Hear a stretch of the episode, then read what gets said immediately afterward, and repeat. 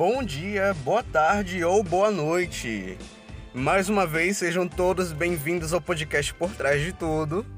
E olha, eu entrei em contato com um bom velhinho e ele disse que vocês mereciam saber o que há por trás do Natal. E eu não poderia deixar essa data sem um episódio especial, né? Então bora lá.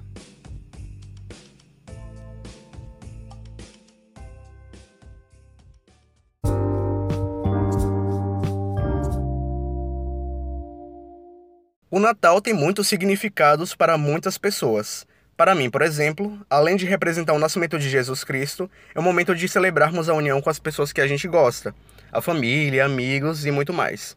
Geralmente as famílias se reúnem, preparam uma ceia bem diversa e se sentam para agradecer, conversar e fazer piadas sobre pavê. Mas neste ano, eu creio que vai ser tudo bem diferente.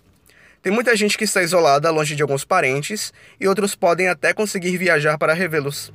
Mas se organizar direitinho, dá para fazer uma reunião em algum aplicativo de chamada de vídeo para matar a saudade de todos. Inclusive, usem muito essa tática, viu? É a, a maneira mais eficaz de ver as pessoas que estão longe. E por falar em saudade, tem muito tempo que não vejo alguns parentes ou amigos, e essa pandemia acabou com isso. Ô tristeza. Mas ao menos interajo com eles virtualmente e é o que dá para fazer no momento.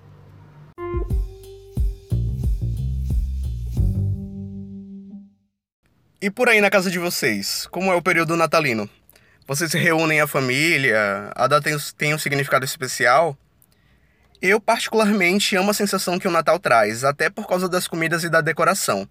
E algo muito diferente. É, traz a sensação de esperança também. Esse ano mesmo eu tô tentando ver se eu assisto algum filme de Natal. É, não sinto tanta vontade de ver como outras pessoas, não sei porquê, mas vou dar uma chance. Tem aquele filme recente, né, que tá na Netflix, que é do Leandro Hassum. Eu não sei nem o nome. Eu acho que é tudo bem até no Natal que vem. Não sei. Eu acho que eu vou dar a chance de ver.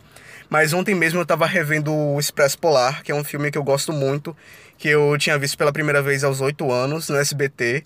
E realmente é um filme que marcou a mim, o meu Natal na infância. E com a chegada do clima de fim de ano, eu também fico pensativo com tudo que ocorreu nesse ano e tudo que espero pro ano que vem porque tudo na vida é um aprendizado, embora venha com erros, mas tenho que tirar o melhor da situação.